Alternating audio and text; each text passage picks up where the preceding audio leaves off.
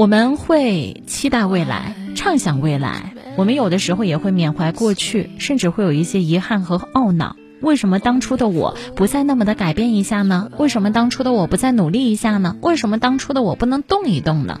那些都不重要了。过去的事已经过去的，未来的事还没发生的。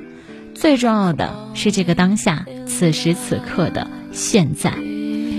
还有一个叫做。呃，M O S E 的朋友说，想请教一下，怎么样可以做到和陌生的人说话不胆怯？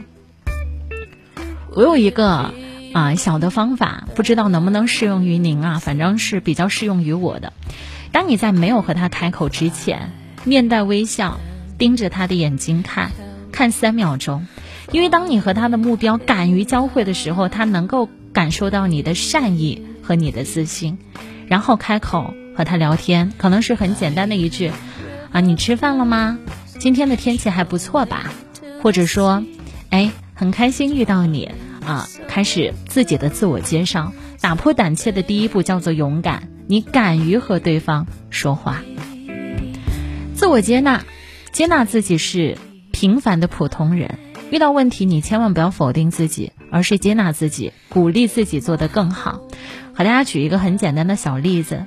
今天呢，我在拍自己抖音的时候，在电视台的直播间里啊，我有一个男同事，此时此刻他正坐在我直播间的外面啊，他看到我就说：“哎呀，今天你穿这个裙子怎么看起来有点胖啊？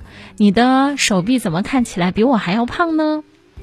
如果换做以往，我肯定就会想：哎呀，我最近是不是胖了？